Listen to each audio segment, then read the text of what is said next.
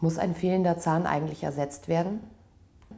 Ja, es muss nicht jeder fehlende Zahn ersetzt werden. Das kommt schon sehr darauf an, wo der Zahn fehlt. Wenn das ein Weisheitszahn ist, ist das eh jedem klar, dass man den nicht ersetzen wird. Wenn ein Zahn vor dem Weisheitszahn fehlt, muss man den auch nicht in jedem Fall ersetzen. Da kann man oft auch darauf verzichten. Wenn ein Zahn in der Zahnreihe fehlt und eine Lücke entsteht, dann ist das schon etwas anderes. Da ist ein Ersatz doch sehr zu empfehlen, weil wenn man das nicht tut, wird ein Umbauprozess in Gang gesetzt, der sehr negativ ist. Die Nachbarzähne kippen in die Lücke rein, der Gegenzahn verlängert sich, das wird immer schwieriger und die Kausituation wird gestört, das Kiefergelenk wird beeinträchtigt und das hat eine Menge Folgeschäden. Deshalb sollte man solche Zähne immer ersetzen.